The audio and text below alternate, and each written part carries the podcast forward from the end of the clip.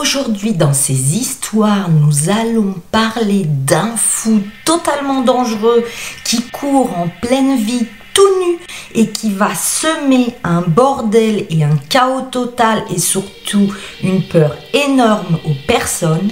Nous allons parler d'un couple qui tranquillement va faire ses courses et là, il va être suivi par une personne horrible. Je ne vous en dis pas plus. Je ne vous en dis pas plus. Il y aura aussi un pendu et une femme retrouvée morte au pied de sa boîte aux lettres.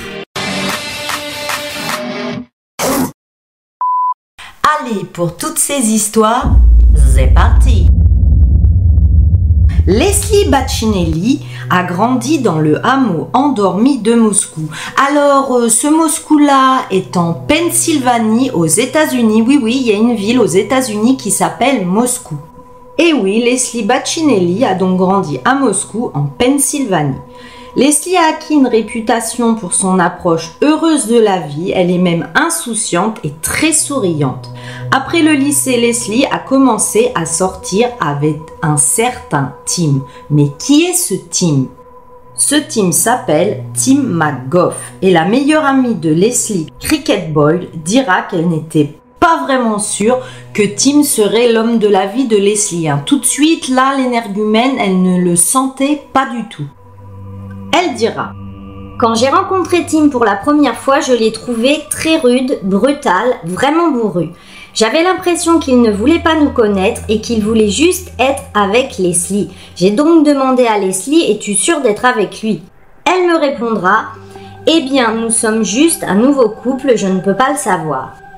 Malheureusement, au fil du temps, d'autres amis de Leslie vont s'apercevoir que ce team-là, il est vraiment bourru et même avec Leslie. Une amie dira J'ai remarqué qu'elle n'était même plus autorisée à sortir avec nous, elle a commencé à être isolée de tous. Il la voulait pour lui tout seul, on se rendait tous compte que ce n'était pas une relation de couple normale. Il semblait qu'il y avait en plus beaucoup de disputes entre eux, car il était contrôleur, il la punissait même, c'est vraiment le terme que j'utiliserais, il la punissait comme une enfant. Et cela aussi aura été dit par le père de Leslie, Charles Baccinelli. C'est alors que Leslie n'en peut plus de ce Tim, il est bien trop contrôlant. Et alors qu'elle allait le quitter, Mère Nature a lancé une bombe. Elle va tomber enceinte d'un petit garçon qu'ils appelleront Colin. Et oui, et donc Leslie, bah, comme elle est enceinte de Tim, elle va rester avec lui et ne le quittera pas. Tout le monde dira que la grossesse était inattendue et qu'en plus aucun des deux n'avait l'argent nécessaire pour fonder un foyer, élever un enfant, mais pourtant ils resteront ensemble. C'est alors que Charles Baccinelli, le père de Leslie, dira que lui et sa femme ont beaucoup discuté et ont décidé de les accueillir dans leur maison. Malheureusement, le team, le père de l'enfant et le petit ami de Leslie va se mettre à déprimer et à boire de plus en plus alors que vous l'avez bien compris, il vit pourtant chez ses beaux-parents mais il ne s'en cache pas et il ramène de plus en plus de packs de bière et les vide en une journée. Le père de Leslie dira qu'il travaillait de moins en moins, qu'il était tout le temps collé au réfrigérateur rempli de bière de haut en bas. Il passait la plupart de son temps dans l'arrière-salle au niveau inférieur de la maison à regarder la télévision, à boire, mais le père de Leslie a essayé d'en parler avec lui, mais comme je vous l'ai dit, Tim est un homme très bourru et lui, Charles, le père de Leslie, est un homme très prévenant et il n'ose pas trop se mêler des affaires du couple. Leslie se confiera même à sa famille et à ses amis en disant que la forte consommation de son compagnon avait transformé son compagnon en monstre. Il était passé de petit ami contrôlant, manipulateur et jaloux à un père et compagnon violent et fou. Alors là, euh, je vous le dis clairement, dans le chandelier, lui le team, c'est pas l'ampoule qui brille le plus. Et on en parlera à la fin de la vidéo, mais je trouve que le père n'a peut-être pas assez protégé sa fille à ce moment-là, parce qu'il ne faut pas oublier que quand même, on est dans la maison du père et j'estime que c'est au père de faire la loi. On en parlera plus tard. La mère de Leslie, Debra Baccinelli, dira Il l'a étranglée à un moment donné, l'a poussée pendant qu'elle était enceinte et l'a fait tomber au sol. Elle arrivera à un point où elle pensait ne plus vouloir vivre comme ça et nous étions tout à fait d'accord avec elle.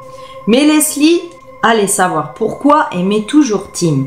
Et au lieu de mettre fin à sa relation, mais Leslie va vouloir un deuxième enfant. Et pourtant, dans un couple, on le sait, un enfant ne peut pas sauver un couple et bien souvent même, cela empire la situation. Donc Leslie va attendre un deuxième enfant et sa famille dira À ce moment-là, c'était des cris de Tim dans cette maison, aussi bien envers Leslie que vers Colin l'enfant. Vous vous rendiez compte que l'arrivée de ce petit Colin n'avait rien changé. Elle ne voulait plus de cette vie et de cette situation pour elle et ses enfants, elle était en train d'ouvrir les yeux. Et oui, en effet, Leslie marchait sans cesse sur des coquilles d'œufs avec son compagnon et elle se rendait compte enfin que pour elle et ses deux enfants, elle ne voulait plus de cette vie-là, elle avait mûri. Donc enfin, Leslie a trouvé le courage de finalement quitter son petit ami Tim. La vie faisant bien les choses, alors que cela ne fait que quelques semaines qu'elle a quitté Tim, elle va retrouver par hasard son amour d'enfance et ils vont commencer à se parler et vont finir au bout de quelques semaines par retomber amoureux.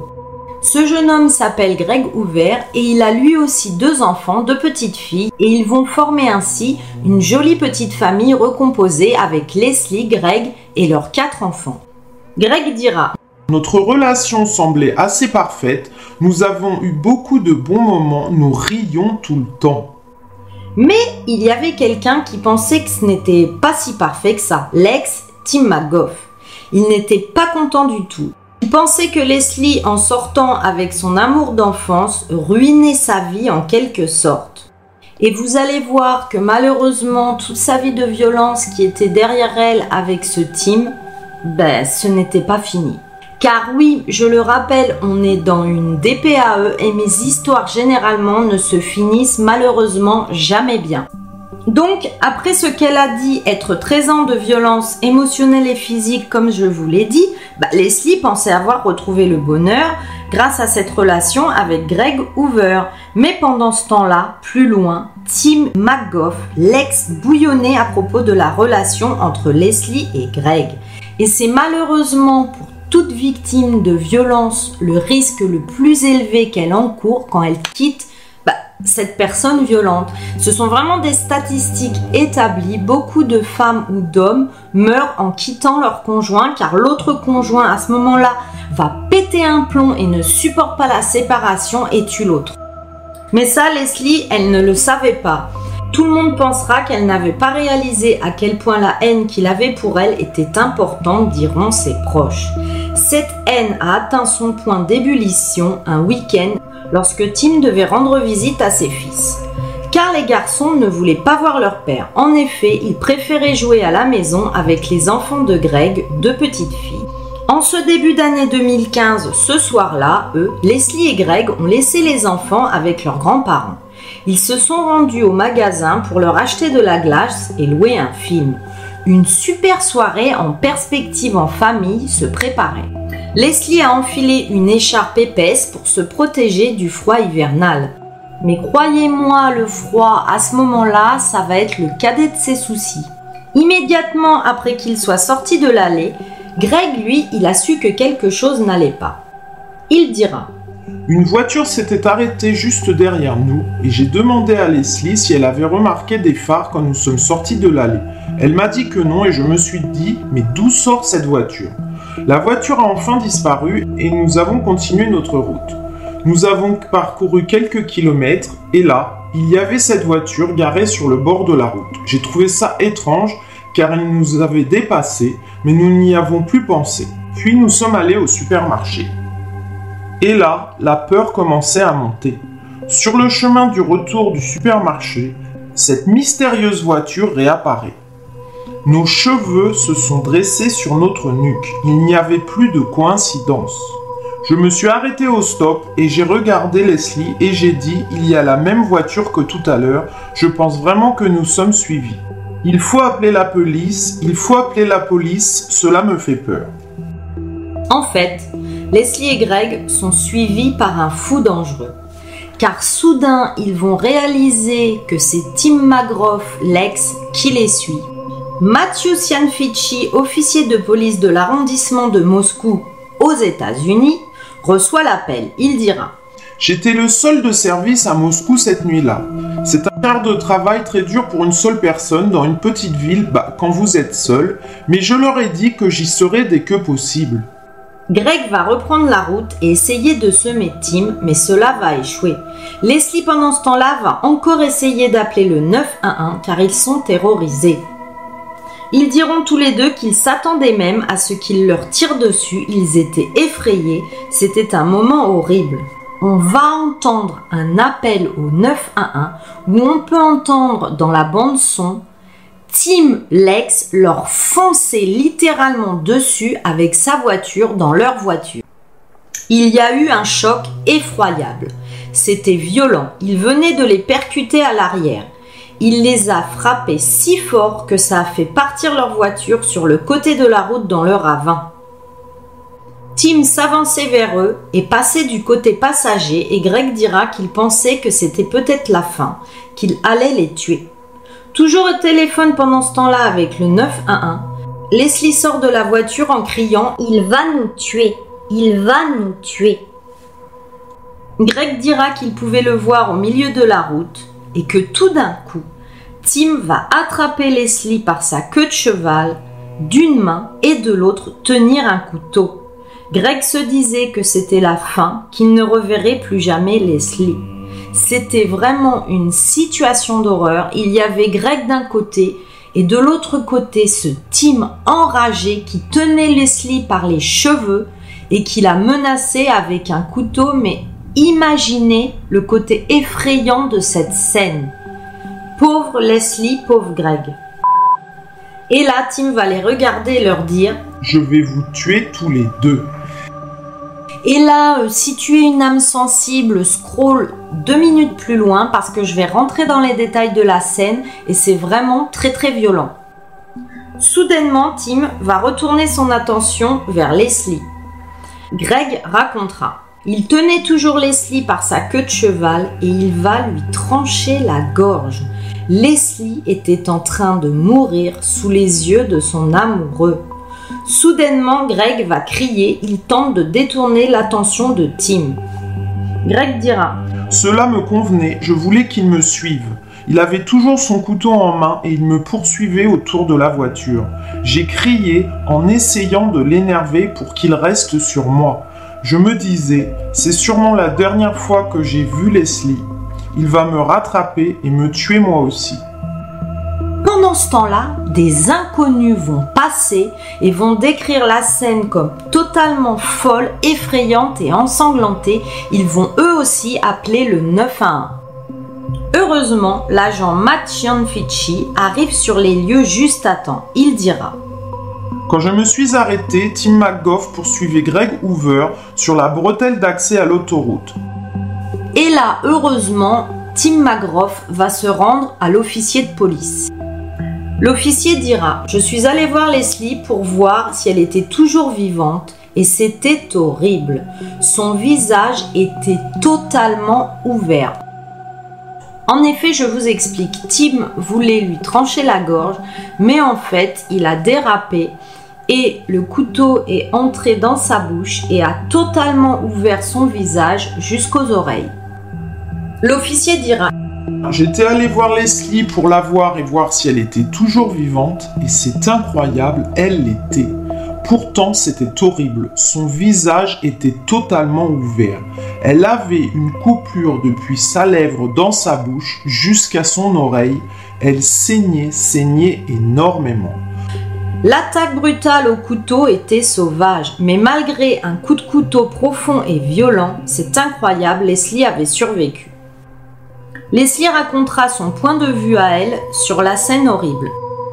Si je me souviens bien, il nous est rentré dedans. Il nous a entré dans le garde-corps. L'airbag a explosé au visage de Greg et il a été assommé brièvement et j'ai pensé qu'il était mort. J'ai juste pensé, je vois mon amour mourir. Alors j'ai crié Hoover, Hoover, Hoover. Et soudain j'ai vu Tim, debout au milieu de la route, avec un couteau avec juste cet horrible regard diabolique et aucune émotion. Il a juste dit je vais vous tuer tous les deux.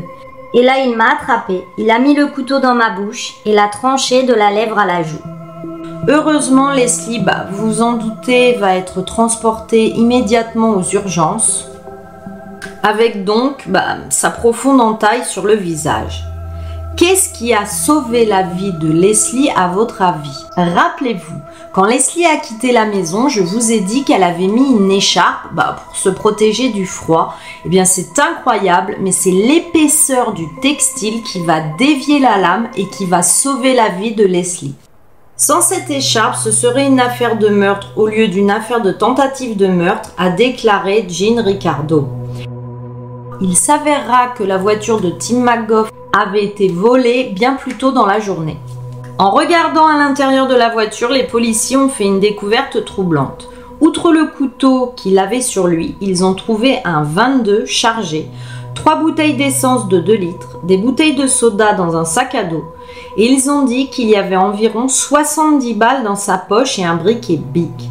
Les policiers pensent qu'il était prêt à faire de gros dégâts et le procureur du comté Lakawana, Shen Scanlon, dira que si les policiers ne l'avaient pas arrêté, ils pensent qu'il voulait se rendre chez les grands-parents.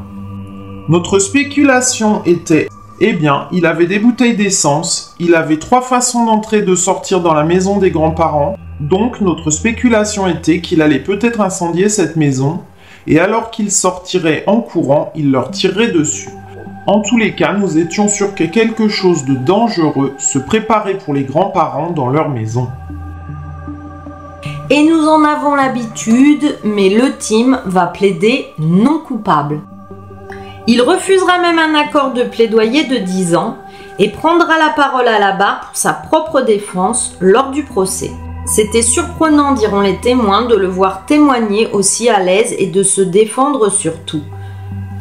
Il dira même que le couteau c'était un accident et que le couteau s'est ouvert tout seul.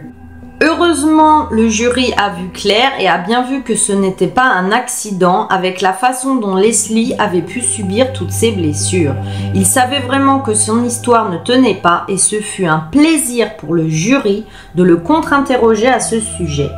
Après moins de trois heures de délibération, et c'est peu, croyez-moi, Tim McGough a été reconnu coupable de 15 chefs d'accusation, y compris de tentatives de meurtre.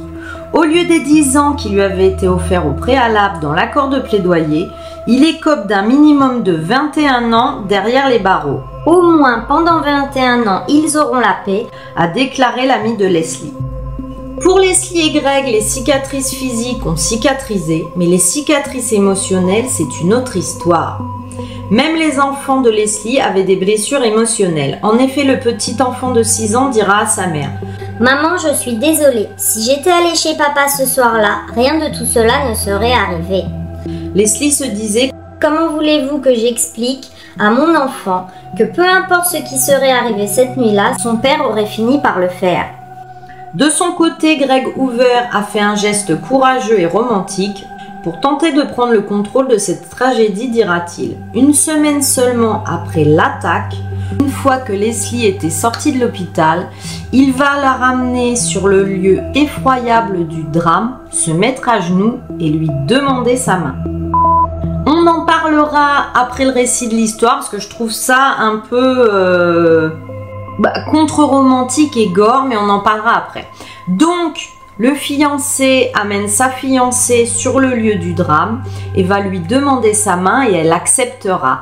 Leslie et Greg sont donc amoureux et fiancés. Leslie dira d'ailleurs que son cœur s'est serré quand elle a vu où elle était, elle a commencé à pleurer et elle s'est dit Je ne veux vraiment pas être ici. Mais quand elle a vu que Greg voulait rendre cet endroit heureux, aussi heureux qu'il pouvait l'être et non plus horrible, et qu'il lui a demandé sa main, elle a tout de suite dit oui. Il lui a dit qu'il voulait attendre son anniversaire en mai, mais qu'il ne voulait plus attendre et qu'il l'a demandé en mariage. Aujourd'hui, Leslie partage son histoire remarquable pour apporter espoir et courage à d'autres victimes de violences domestiques. Heureusement, le plus jeune enfant de Leslie Thomas n'avait qu'un an au moment du drame et ne se rappelle de rien. Leslie dit ne pas être sûre de ce qu'elle dira bah, à son jeune fils le moment venu pour qu'il comprenne ce qui s'est passé. En attendant, ils vivent tous ensemble et heureux.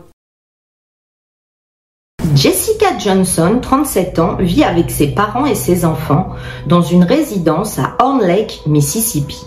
Elle adore voir ses amis et passer du temps à s'occuper de ses enfants. C'est une femme qui est très très famille car vous l'avez compris, elle vit entourée de ses parents et de ses enfants dans la même maison. Elle était toujours habillée très très chic, disait sa maman. C'était une belle femme qui ne passait jamais inaperçue. Jessica était énergique, extravertie, elle aimait les gens.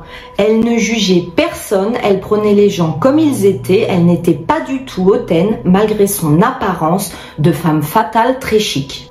En plus d'être une mère de famille accomplie, c'est une femme très amoureuse. Elle est amoureuse de son petit ami Garland Hart, qui n'est pas le père de ses enfants. Bon, alors lui, Garland Hart, vous allez voir, il a un style bad boy. Hein.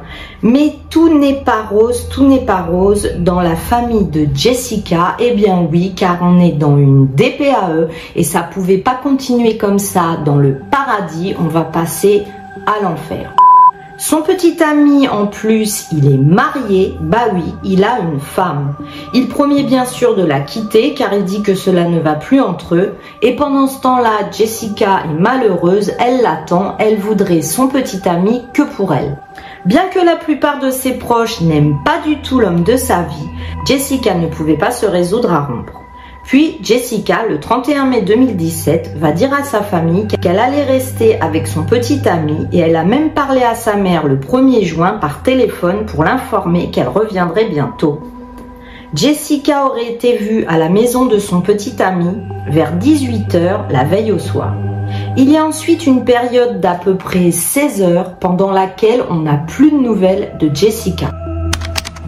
En effet, plus personne n'a entendu parler de Jessica après cette soirée, à l'exception d'un SMS que son fils aurait reçu, qu'elle lui aurait écrit, mais ça, ça dépend des articles. Il y en a qui disent que le lendemain, le fils a reçu un SMS et d'autres n'en parlent pas. Donc, premier signe d'alarme, sa mère ne pouvait plus joindre Jessica. Tristement, Jessica a disparu des radars avant que malheureusement, et c'est une situation tellement horrible et étrange, je n'ai jamais vu ça dans toutes les histoires que je vous ai racontées. Accrochez-vous, âme sensible, s'abstenir, hein, passer deux minutes plus loin. Avant que malheureusement un facteur qui faisait sa tournée ne trouve son corps le 2 juin. Il est positionné sur les genoux contre une boîte aux lettres et son cou est rattaché par deux lacets de chaussures. Son sac à main est ouvert, il reposait sur le sol entre les jambes de Jessica et à savoir, son corps était partiellement caché par les hautes herbes, ce qui détaille très gore. Plein de gens sont passés dans la rue bah, devant Jessica décédée sans la voir jusqu'à ce que le facteur la découvre. Mais imaginez l'horreur du facteur qui est tranquille dans sa tournée qui va découvrir le corps de Jessica. Vraiment, je le répète, c'est une situation qu'on n'a jamais vue dans mes enquêtes et qui est vraiment bizarre. La police a été immédiatement informée, ils sont arrivés pour trouver, comme je vous l'ai dit, Jessica à genoux, appuyée contre la boîte aux lettres. Des lacets donc ont été attachés autour de son cou, qui s'enroulaient encore et encore autour du poteau et de la boîte aux lettres. À noter qu'il y avait sur les vêtements de Jessica des éclaboussures de sang. Les policiers disent avoir découvert plus tard une paire de chaussures sans lacets dans la maison où son corps a été trouvé de la boîte aux lettres. Et donc la police a également trouvé son sac à main moitié ouvert sur le sol, comme je vous l'ai dit, entre ses jambes. Et après une enquête plus approfondie, a découvert donc les chaussures dans la maison qui était face à la boîte aux lettres. Lors d'un examen médical, le coroner a trouvé de nombreuses marques sur la main de Jessica, des égratignures, ainsi qu'une empreinte de cou de pied sur son corps qui laissait entendre que la victime avant sa mort avait été battue. Cependant, la cause du décès a été déterminée comme étant une asphyxie due à l'étranglement par ligature avec les lacets, et là encore une fois, cela me rend dingue au vu bah, de cette scène de crime. La police va conclure que Jessica a mis fin à ses jours. Donc la police a vite bouclé l'enquête. Hein. On va pas chercher midi à 16 heures. Elle a dit, elle a mis fin à ses jours, elle a mis fin à ses jours, reprenons l'histoire. Il y a un autre élément de preuve essentiel que personne n'a pu examiner non plus, le téléphone portable de Jessica, et ça aussi ça m'énerve. La mère dira qu'elle savait que dans le téléphone, il pouvait contenir beaucoup de réponses à certaines questions, mais le téléphone était verrouillé. Là aussi, la police ne s'y est pas intéressée et ne vérifiera jamais le téléphone. Il était impossible pour sa famille de considérer qu'elle était morte en mettant fin à ses jours. La nuit avant que Jessica ne soit retrouvée morte, le propriétaire de la maison de la boîte aux lettres, qui n'était pas son petit ami, mais un ami de son petit ami, où ils avaient tous décidé de faire la fête. Donc le propriétaire de la maison à la boîte aux lettres a déclaré qu'il y avait donc plusieurs personnes chez lui, dont Jessica et son petit ami. À un moment donné, Jessica se serait disputée avec son petit ami. L'homme à la maison, à la boîte aux lettres, a demandé de ne pas révéler son identité car il aurait reçu des menaces de mort de la part de plusieurs personnes. Et là, deux versions s'opposent, celle de la famille et celle des personnes présentes à la soirée ce soir-là. Une des colocataires et ceux présents à cette soirée ont dit que Jessica était dans l'allée, qu'elle aurait retiré ses lacets de chaussures et qu'elle menaçait de mettre fin à ses jours. Et son petit ami aurait haussé les épaules et dit Sors d'ici avec ça, je ne veux plus t'entendre. Et il lui aurait fermé la porte au nez. Lui, le petit ami, dira plus tard que dans la nuit, Jessica aurait envoyé un SMS au propriétaire de la maison de la boîte aux lettres. Celui-ci dira même qu'il a reçu ce SMS qui disait qu'elle ne voulait plus ressentir de douleur ou quoi que ce soit d'autre. Le propriétaire de la maison de la boîte aux lettres dira aussi que c'était difficile de croire qu'elle s'était assise là-bas à 18 heures et que pendant toute la nuit, des personnes seraient passées devant elle sans savoir qu'il y avait quelqu'un de mort. Il disait que c'était une situation d'horreur d'imaginer Jessica dans l'herbe avec tous ces gens qui passent devant. Mais il y aura une autre version, celle de la famille. La famille dira dans une émission de télé qu'il soupçonne que Jessica ait été tuée, donc que c'est un meurtre. Il rejette vraiment le fait qu'elle ait pu mettre fin à ses jours, mentionnant bah, déjà que Jessica ne choisirait pas bah, de mettre fin à ses jours attachée à une boîte aux lettres au vu de tous, et de plus, ils ont exprimé leurs inquiétudes au sujet du petit ami de Jessica, affirmant que le petit ami avait des antécédents de violence domestique physique et mentale. Grâce à leur enquête, la police a découvert que Jessica, son petit ami ainsi que les autres étaient bien tous présents dans la maison, à la boîte aux lettres, à l'extérieur de laquelle, malheureusement, le corps avait été découvert. Ils vont tous être interrogés. Les autorités ont même rencontré le petit ami de Jessica qui a affirmé que Jessica et lui avaient eu une dispute cette nuit-là. Jessica à l'extérieur aurait demandé à son petit ami de sortir, mais il aurait refusé de quitter la maison à la boîte aux lettres. Le propriétaire de la maison a affirmé que Jessica était contrariée, que son petit ami refuse de sortir et de s'occuper d'elle. Cependant, dans l'émission télé, lui, le petit ami, va affirmer qu'il était la dernière personne à avoir reçu un texto de Jessica, alors qu'auparavant, il avait dit que le propriétaire en avait reçu un aussi et que Jessica aurait dit dans ce texto qu'elle voulait se libérer de la douleur. Et pourtant, la police ne va jamais considérer son petit ami comme une personne d'intérêt dans cette affaire. Étonnamment, dans l'émission télé, ils vont dire que l'autopsie n'a jamais été pratiquée sur le corps de Jessica.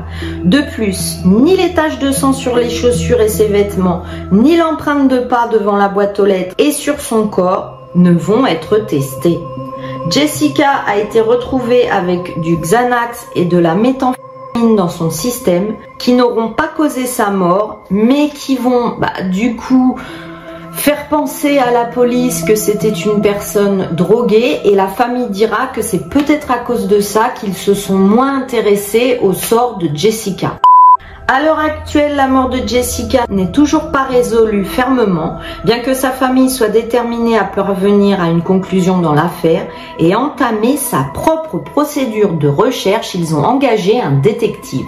La mère de Jessica décrira plus tard le corps de sa fille comme étant exposé à la vue de tous et répétant qu'elle n'aurait pas pu faire cela pour mettre fin à ses jours, qu'il y avait différentes méthodes et qu'on le sait, souvent les femmes préfèrent utiliser des somnifères ou des médicaments à haute dose, mais pas finir de cette façon. La mère de Jessica dira que sa fille était venue la voir peu de temps avant sa mort et lui avait dit Maman, s'il m'arrive quelque chose, c'est lui, faisant référence à son petit ami. Sachant que son petit ami avait donc, comme je vous l'avais dit, des antécédents, il avait également un mandat pour voie de fait domestique dans une affaire distincte au moment de la mort de Jessica. Le petit ami dira qu'il avait donné son ADN, qu'il avait été interrogé par les enquêteurs. Il a décrit sa relation avec Jessica comme volatile, peu sérieuse. Il a même dit qu'ils étaient toxiques et mauvais l'un pour l'autre, mais qu'il ne l'avait jamais tapé. Il a refusé une interview devant une autre caméra et il subit actuellement un mandat dans le comté de Shelby pour voie de fait domestique et lésions donc corporelles, comme je vous l'avais dit. L'affaire de Jessica Johnson a fait un certain nombre d'émissions télé, de podcasts et de blogs, mais il semble souvent y avoir plus de questions que de réponses, bah, un peu comme dans ma vidéo où on ne sait pas avec certitude si Jessica a mis fin à ses jours ou si elle a été tuée. Et c'est bien là le problème pour la famille de Jessica. La police a également confirmé que l'enquête est toujours active, donc ils ne l'ont pas refermée. Et on espère que ses proches bah, recevront la fermeture de l'enquête qu'ils méritent, à savoir est-ce que Jessica a voulu en finir avec la vie ou est-ce qu'elle a été tuée? Dans la petite ville de Trenton, Missouri, tout le monde se connaît. Et aussi, bah, tout le monde a une théorie sur ce qui est arrivé à ce jeune père, Tanner Ward. Mais qui est Tanner Ward? Déjà, Tanner Ward, il prenait une nouvelle direction dans sa vie parce que c'était un papa heureux d'avoir une petite fille qui s'appelle Sophia et il s'était fiancé avec Megan. Je vous dis qu'il prend une nouvelle direction dans sa vie parce que vous le verrez plus loin dans la vidéo, son adolescence a été très très mouvementée. Donc Tanner Warren est un jeune homme qui prend une nouvelle direction très sérieuse dans sa vie avec sa fiancée Megan et leur petite fille Sophia. Il était très amoureux de sa fiancée et tellement fier de sa petite fille. Dans la ville de Trenton, Missouri, tout le monde connaît tout le monde et il connaissait très bien Tanner et sa famille.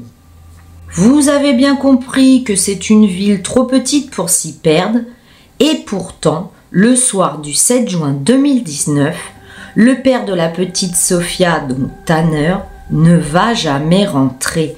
Mais que s'est-il passé? Eh bien, c'est ce que je vais vous raconter. C'était juste avant le dîner, donc le 7 juin, lorsque Tanner a embrassé Sophia, il a dit au revoir à ses parents et il disait qu'il sortait rendre visite à un ami. La mère de Tanner, Lisa, a dit Je vais faire griller du poulet et préparer de la salade, est-ce que tu en veux? Et Tanner a répondu Je ne serai parti que 30 minutes, allez-y, préparez-moi un morceau, là je vais rencontrer un ami. Et sa mère a répondu Qui vas-tu rencontrer? Et Tanner a répondu Jérémie. À savoir que Jérémie s'appelait en fait Jérémia et que toute la famille ne le connaissait pas, apparemment c'était une nouvelle relation du fils Tanner. La mère dira Je connais tout le monde à Trenton et Jérémia, je ne l'ai jamais vu. Je n'ai jamais entendu parler de ce gamin de ma vie. Mais quelques heures plus tard, ce soir de juin, le dîner va rester froid sur la table car le fils Tanner ne va jamais rentrer à la maison. C'était un comportement inhabituel pour le fils Tanner, il ne partait jamais sans prévenir et il donnait tout le temps des nouvelles à sa mère. Donc sa mère avait un très mauvais pressentiment. Et oui, car malheureusement on est dans une DPAE et vous vous en doutez, cette histoire va tourner vinaigrette. Le lendemain matin, sa sœur Kesley a donné suite à ses appréhensions en se rendant où habite ce fameux Jérémia inconnu. Elle dira J'ai frappé à la porte mais personne ne voulait répondre et j'ai ouvert la porte car elle était déverrouillée. J'étais là comme ok, peut-être ils dorment juste. Mais à l'intérieur, Kesley était choquée. Elle dira Tout l'appartement était comme saccagé. Il y avait un, gros trou dans le mur. La porte arrière qui mène sur le côté de l'appartement était grande ouverte. Et là, parmi les meubles renversés, tous en épave, j'ai vu quelque chose qui m'a arrêté net. J'avais froid dans le dos. C'était la casquette de baseball de mon frère. Tout de suite, Kesley, elle va ramasser la casquette et l'apporter au commissariat de police. Eux, ils vont promettre d'enquêter, mais pour le moment, les policiers vont dire à Kesley de ne pas paniquer. Ils diront C'est juste une crise, il est en goguette, Tanner est juste en train de traîner avec une autre fille. Non mais là, euh, la police, euh, va falloir qu'elle se bouge, hein, qu'elle mette la main à la patate hein, et retrousser ses manches. Hein. Ça ne va plus, il faut rechercher Tanner. Deux semaines de plus passent et toujours pas de nouvelles du fils Tanner. Sa mère Lisa est convaincue que quelque chose ne va pas. Sa mère dira Je ne peux pas imaginer qu'il a franchi ma porte le 7 juin pour s'enfuir volontairement. J'ai fait à manger du poulet, il m'a dit qu'il rentrait d'ici 30 minutes, il serait parti pour quelle raison? Et là, une chose totalement incroyable et même horrible va se produire, on se croirait dans un pire film d'horreur. La sœur de Tanner, Kesley, imprime des dépliants et les accroche partout à Trenton et dans les villes environnantes. Et c'est alors que Kesley rencontre Jeremiah face à face dans la rue. C'est le gars que devait voir son frère ce soir-là. Jeremiah sortait de son camion et accrochez-vous, il porte le t-shirt de son frère, le t-shirt qu'il portait quand il a disparu. Mais quelle horreur pour la sœur Dans la tête, ça doit filer à toute vitesse. De plus, il y avait comme quatre petits trous de brûlure de cigarette sur le t-shirt. Sa sœur va dire à Jérémia courageusement Qu'est-ce qu'il y a sur ta chemise? Parce qu'on dirait des petits trous de brûlure de cigarette. Jérémia va lui répondre Oh non, c'est rien, c'est des taches. Et elle lui dira Cela ne ressemble pas à des taches. Je ne suis pas vraiment ok avec ça. Écoute, je vais appeler la police. Et étonnamment, Jérémia va dire Bah, je te rejoins à la police. D'ailleurs, la famille dira qu'elle n'a même jamais entendu parler de ce type, comme je vous le disais auparavant, jusqu'à ce que leur fils Tanner disparaisse. Bon, Jérémia, il va se rendre au commissariat. Le chef de la police de Trenton, Thomas Wright, a déclaré les pourparlers commencent le jour même au commissariat avec moi-même. Nous avons fait un test médico-légal sur le t-shirt. Nous nous demandons s'il y avait des éclaboussures de sang. Comme il y avait des anomalies, le t-shirt est en train d'être testé. À savoir qu'il sera fait un autre test sur Jérémia, ce qu'ils appellent un test vocal. C'est un peu comme un détecteur de mensonges, mais en beaucoup plus simple, et qu'il va s'avérer au résultat du test que Jérémia était extrêmement sous tension, très très très stressé, donc bah, anormalement stressé. Ce que dira la police, c'est que cela indiquait un certain niveau de tromperie mais c'était suffisant pour avoir un mandat et pour mener les policiers à l'intérieur de la maison du Jérémia. Ils vont aussi aller à l'extérieur, juste derrière la porte arrière de la cour, et il y a une fosse à brûler avec des cadavres de chiens. Il y avait plein d'os. Une fouille médico-légale a été faite sur le site. Au plus profond du tas, des ossements ont été retrouvés. Il y en avait tellement, mais ce fut une impasse, aucun os humain. La police dira Nous avons trouvé beaucoup de petits os qui furent examinés par un anthropologue qui a dit qu'il s'agissait d'os d'animaux. A toujours déclaré ce même chef de police, Wright. Les policiers sont de retour à la case départ. La famille du fils Tanner se tord les nerfs d'inquiétude. Ils n'ont aucune réponse et cela va durer malheureusement encore pendant six longs mois sans aucune nouvelle.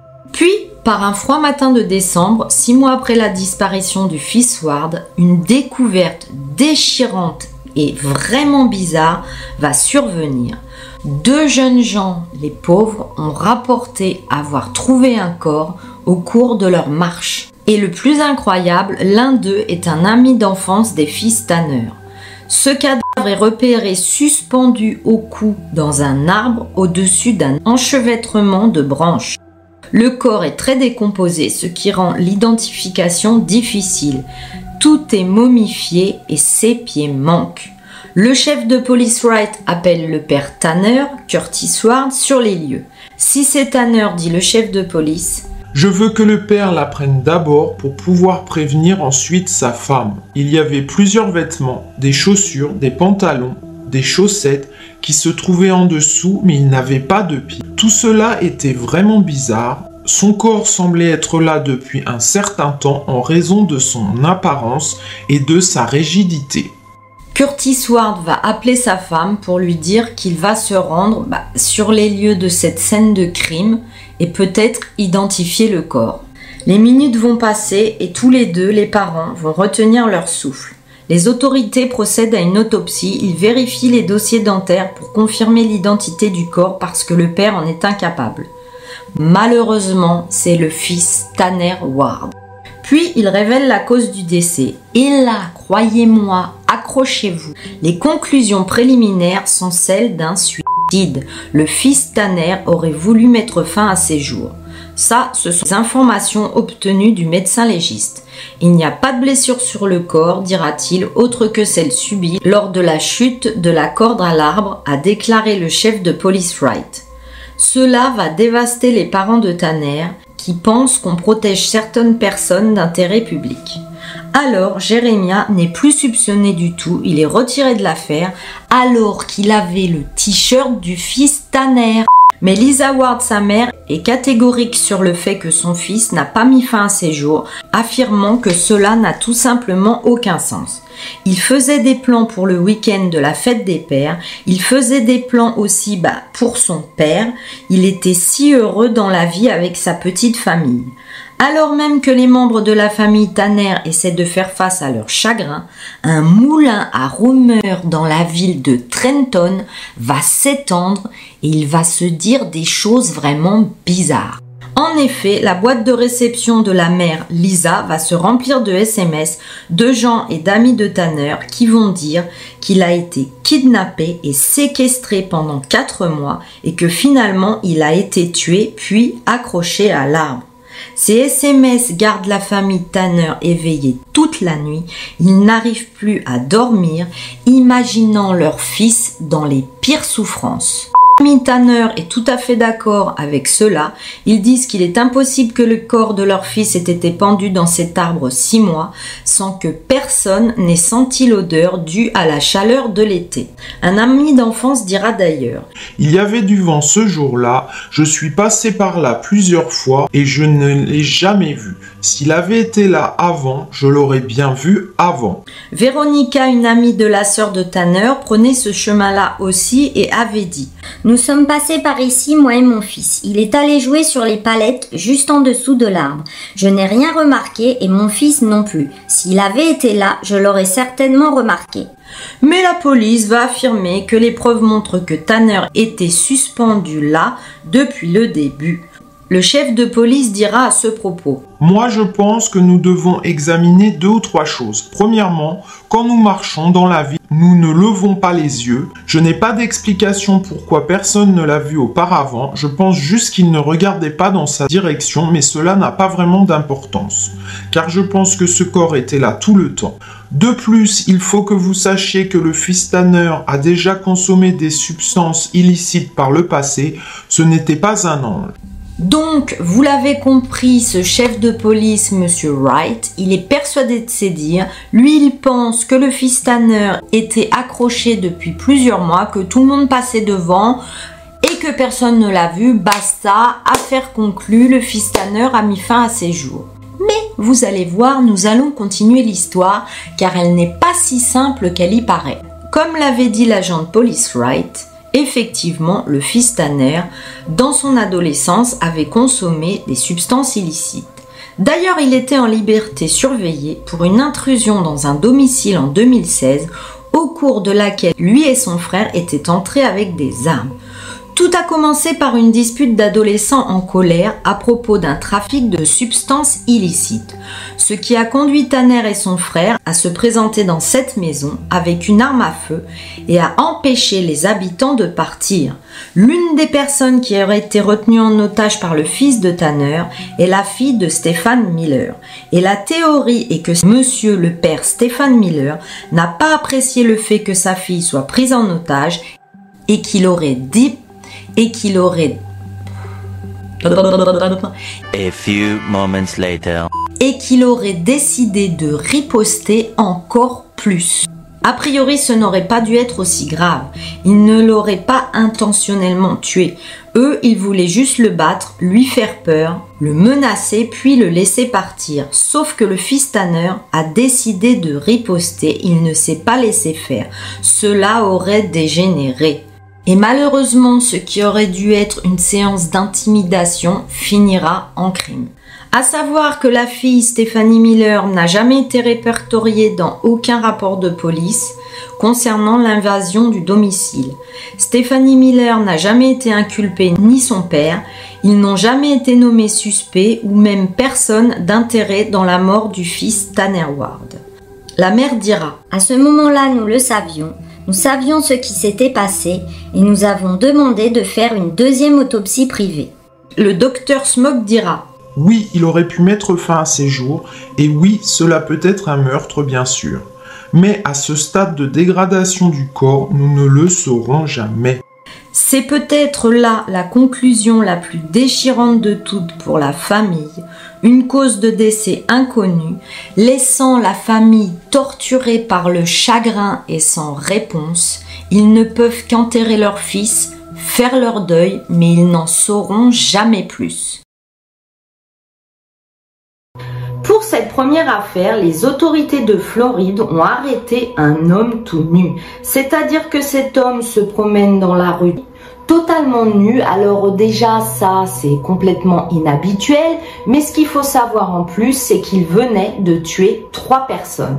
Cet homme totalement nu donc aurait tué une femme, un bébé et une autre personne alors qu'il tentait de fuir la police. L'histoire s'est déroulée il y a seulement quelques jours en Floride et je vais vous donner tous les détails que j'ai pour l'instant. Sachez que quand je fais des enquêtes comme ça qui sont très fraîches, tous les mois, je les revérifie et je vous mets en petite épingle les nouvelles fraîches si on apprend d'autres choses. Donc ne soyez pas frustrés, je me tiens au courant des affaires.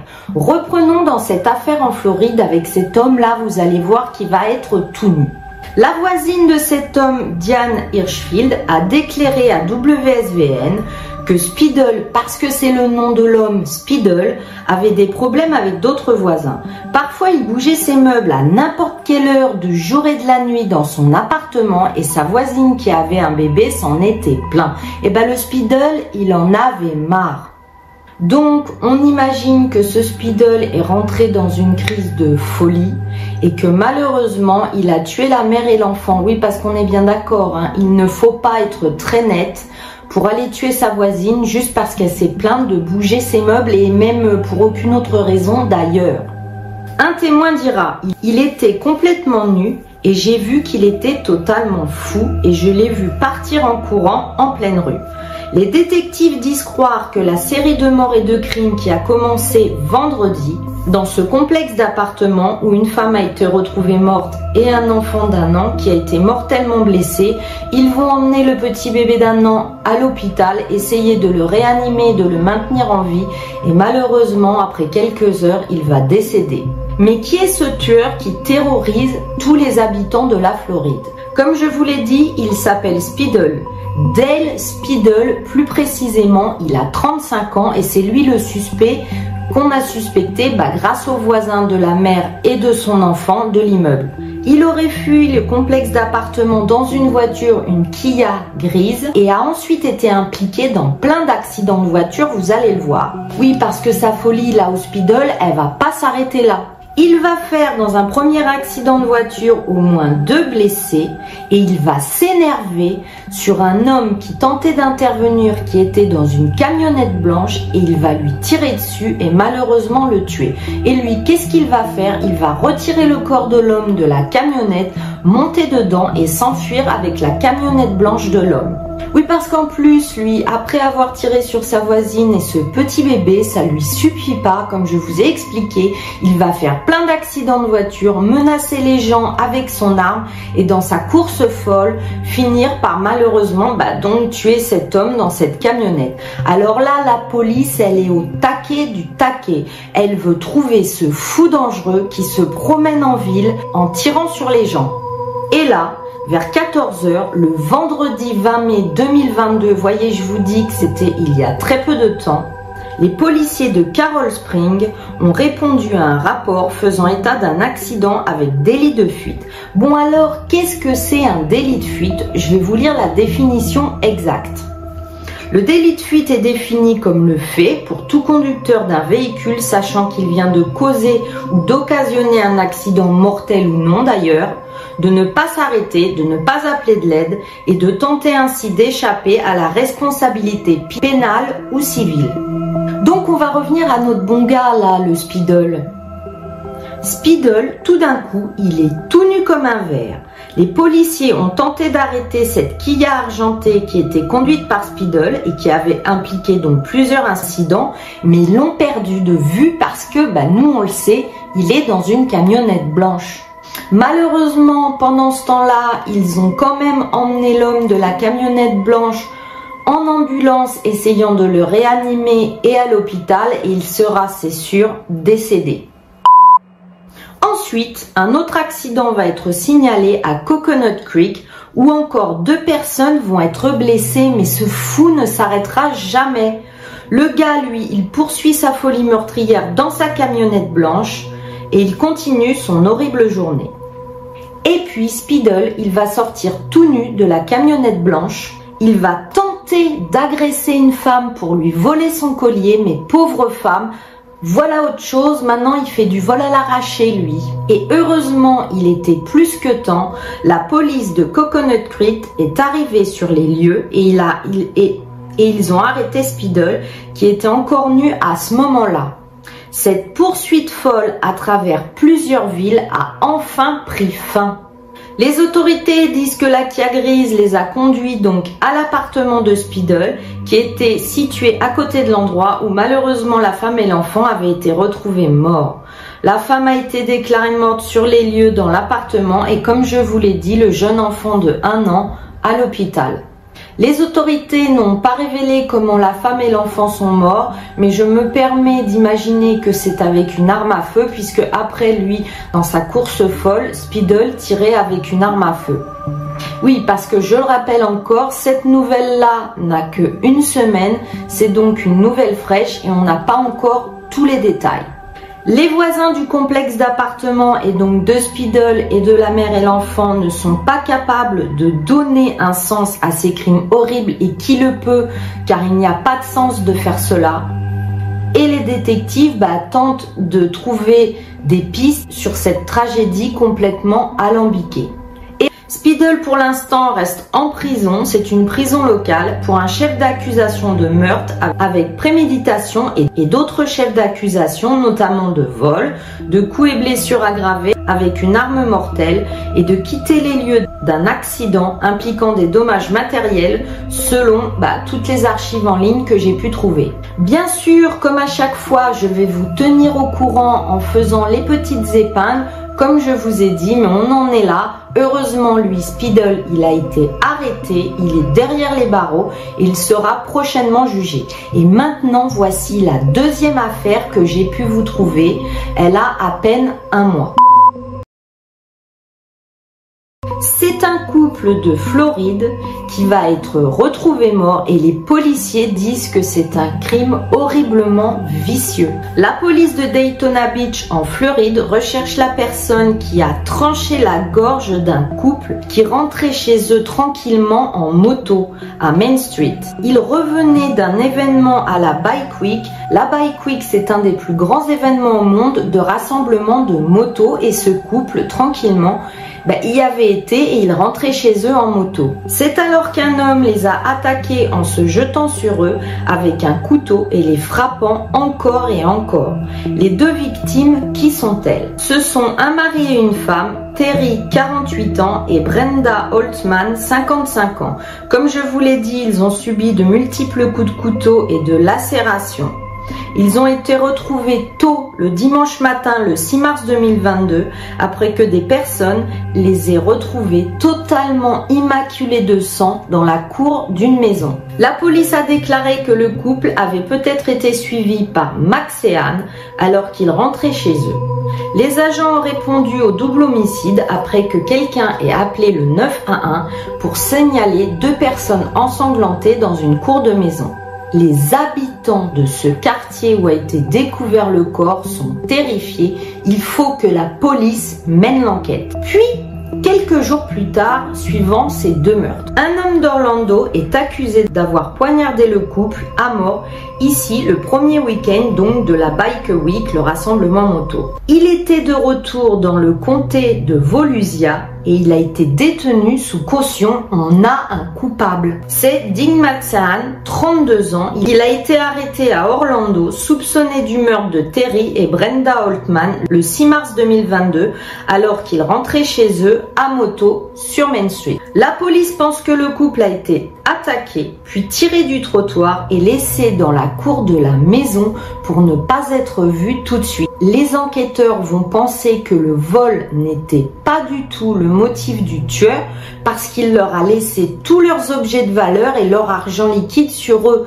Cela terrorise encore plus les habitants. Bon, les enquêteurs, ils vont vraiment être au taquet du taquet. Ils pensent que Maxean est arrivé au bus de Daytona Beach, la ville où aura lieu les meurtres, et que par la suite, une fois ces horribles meurtres effectués, illico presto, il a quitté la ville. À savoir que cet homme-là, et c'est ce qui va être vraiment encore plus terrible dans cette histoire et va vous énerver, il avait énormément d'antécédents de vols et de vente de produits illicites, mais ils n'ont jamais donné suite. Le 10 mars 2022, donc l'homme nommé John R. Maxeon 32 ans, sera identifié comme un citoyen d'Haïti et qui était émigrant illégal aux États-Unis. Il a été arrêté donc enfin pour le meurtre de Terry et Brenda Holtman et inculpé avec deux chefs de meurtre au premier degré.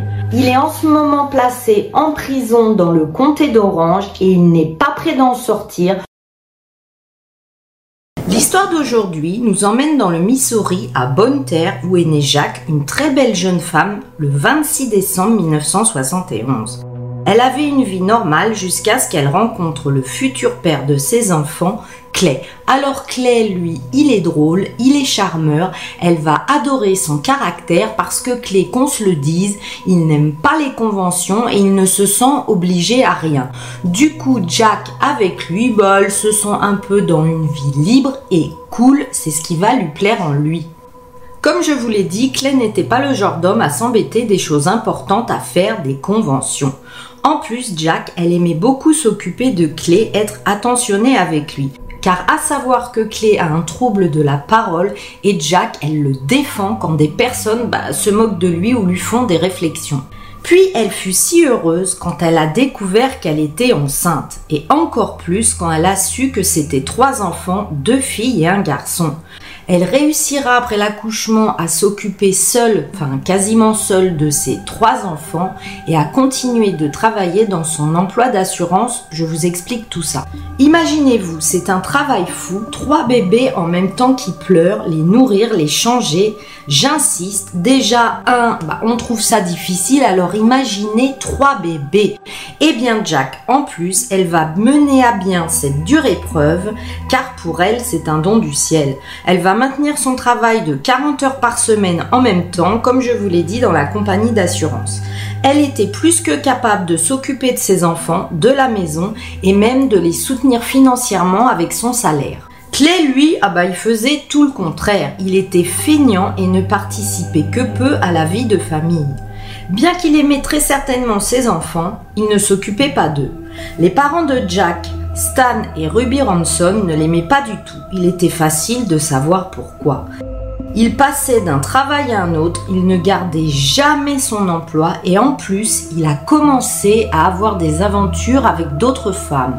Alors lui, il est relax du cul, hein, il veut le beurre et même sauter la crémière. Oui, je ne mâchouille plus mes mots parce que ce gars-là, il m'énerve. Bref, heureusement, Jack va décider qu'elle en avait assez et elle savait qu'elle pouvait s'occuper de ses enfants et qu'ils auraient un foyer plus heureux si elle divorçait de Clay.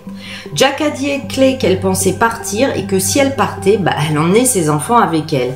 Mais on est dans une DPAE et vous allez voir que le Clay, il va très mal prendre ça. Dans l'année qui suivit, Clé commença à menacer Jacques de la battre, de la tuer. Elle avait vraiment peur de ces menaces, à tel point qu'elle tenait un journal intime où elle mettait tout ce qui lui faisait et toutes les choses qu'il lui disait, et pas bête, Ce journal intime, elle le rangeait dans son bureau à son travail, comme ça Clay ne pourrait jamais y accéder. Ces menaces étaient totalement directes, telles que un divorce serait sa condamnation à mort et il tuerait même les enfants. Il lui a dit qu'il les emmènerait pêcher et qu'il les laisserait se noyer et qu'il se ferait un plaisir de lui dire Oh le salopard, mais dire ça, là, euh, non, on pèse plus ces mots. Hein? Jack, après avoir quitté Clay, a emménagé chez Cheryl sa sœur et Bob le mari et leurs enfants. Jack et les triplés ont adoré vivre avec eux. Et au bout d'un moment, les choses vont s'arranger avec Clay. Jack a commencé à sortir avec un autre homme qui était charmant et Clay lui aussi il était en couple. Alors, leur divorce était sur le point de devenir définitif. À 39 ans, Jacques était heureuse que la tournure des événements, aussi bien pour son travail et pour la fin de son mariage, allait être effectif. Donc son ex-mari et le père des tripés Clé avaient accepté de divorcer de Jack et c'était sur le point de devenir officiel, comme je vous l'ai dit, elle pouvait enfin être libre et continuer sa vie.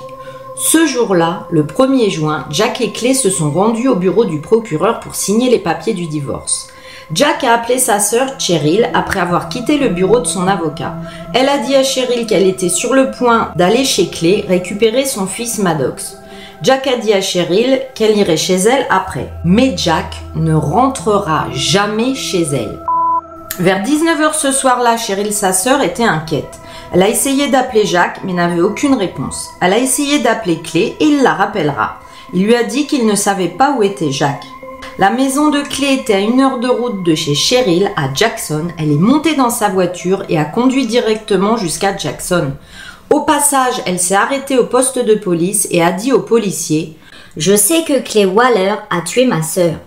C'était une déclaration étonnante et audacieuse étant donné que Clay venait de l'appeler quelques heures plus tôt pour lui dire qu'il ne savait pas où était Jack. Lorsque Cheryl est rentrée au poste de police de Jackson cette nuit-là, les policiers l'ont prise au mot direct. Ils sont au taquet du taquet sur cette affaire, il faut retrouver Jack. Ils ont immédiatement envoyé un officier chez Clay pour voir si elle s'y trouvait. Clé a dit à l'officier qu'il était avec Jack ce jour-là plus tôt, qu'ils s'étaient rencontrés vers 11h à Walgreen, qu'ils sont allés déjeuner, ils ont chacun fait leurs propres affaires en ville et se sont retrouvés au bureau du procureur à 15h pour signer les papiers du divorce. Il a dit qu'il s'était un petit peu disputé mais rien de grave et qu'elle était retournée chez elle, elle était juste partie, il ne savait pas où elle était. La police a retrouvé la voiture de Jacques. Au départ, il semblait que le pneu avait explosé pendant qu'elle conduisait. Cependant, une inspection plus approfondie du pneu a révélé qu'elle n'avait roulé sur rien. Il avait été crevé par quelqu'un. La police a examiné le récit de clé sur le jour où Jacques a disparu. Ils ont pu voir sur les images de vidéosurveillance qu'il avait rencontré Jacques à Walgreen effectivement à 11h. Ils ont également vu des images de Jacques à 14h, mais c'était la dernière fois qu'on la verra en image sur une vidéosurveillance. Ils ont trouvé d'autres images de clés dans la soirée, il était dans un magasin de jouets portant des vêtements différents de ceux qu'il portait plus tôt dans la journée. D'autres images montraient Clé en train de laver son bateau. Le problème de la police était qu'ils ne savaient pas ce qui était arrivé à Jacques ni où elle se trouvait. Mais cela va être les actions de Clé euh, qui va devenir euh, complètement zinzin et trop sûr de lui qui vont le mettre à mal. Ce sont donc les propres actions de Clé qui ont causé sa propre chute. Il a fait le tour de la ville en narguant la police et la famille de Jacques. Il leur a dit qu'il ne trouverait rien, qu'il klaxonnerait en passant devant chez eux et il faisait des gestes de doigts à la police. Il était vindicatif, arrogant et il ne pouvait s'en empêcher, il avait toujours quelque chose à dire. En gros, il faisait son mariole. Il a fallu du temps car sans corps, la police et les procureurs devaient monter un dossier très serré basé sur des preuves circonstancielles. Cela a pris deux ans. Clay a été accusé du meurtre au premier degré de Jacques et de falsification de preuves. Le dossier contre Clay était solide, mais comme je vous l'ai dit, il n'y avait pas de corps. Lorsque la police a fouillé la maison de Clay, ils ont trouvé un tapis manquant dans le couloir et du sang sur les murs du couloir. Ils ont trouvé le tapis caché dans le sous-sol, il avait été coupé en lanière et il y avait des taches de sang dessus. Et malheureusement, vous vous en doutez, le sang correspondait à celui de Jacques. Clay s'est vu proposer un accord de plaidoyer. Cet accord de plaidoyer a été proposé avec la permission des parents de Jacques. Le plus important pour eux était de ramener Jacques à la maison, de l'enterrer et de faire leur deuil. L'accord était que Clay pouvait être coupable du meurtre au deuxième degré et purger un maximum de 20 ans de prison s'il disait à la police ce qu'il avait fait cette nuit-là et surtout où se trouvait Jacques il les emmena sur l'île du diable. Oui, oui, c'est le vrai nom de l'île et ça laisse rien présager de bon. Lorsqu'ils atteignirent l'île du diable, Clay ne se souvenait pas exactement de l'endroit où il avait enterré Jacques. Il savait que le corps se trouvait dans une zone, mais plus où. Cependant, un officier va trouver l'endroit. C'était le 29 mai 2013, près de deux ans après la disparition de Jacques. Maintenant qu'ils ont retrouvé malheureusement le corps de Jacques, mais la police veut savoir ce qui s'est passé cette nuit-là et vous n'êtes pas au bout de vos surprises hein, parce qu'on l'a bien remarqué, c'est jamais de leur faute aux tueurs où ils ont tout le temps des bonnes excuses. Accrochez-vous. Clé a dit à la police que Jacques venait de l'appeler car elle voulait avoir des relations intimes une dernière fois avant que le divorce ne soit définitif, mais bien sûr. Quand ils étaient dans la cuisine, elle se serait accidentellement cogné la tête, ensuite elle aurait commencé à le menacer, et lui, dans une décision impulsive non réfléchie, il l'aurait tué, mais il insistait bien sur le fait que ce n'était pas planifié. Bien sûr, son récit était clairement inexact. Heureusement ou malheureusement, la vérité sur cette nuit-là va se révéler. Il l'aurait battu, étranglé chez lui. Ensuite, il aurait emmené le corps de l'autre côté de la rivière sur l'île du diable pour l'enterrer.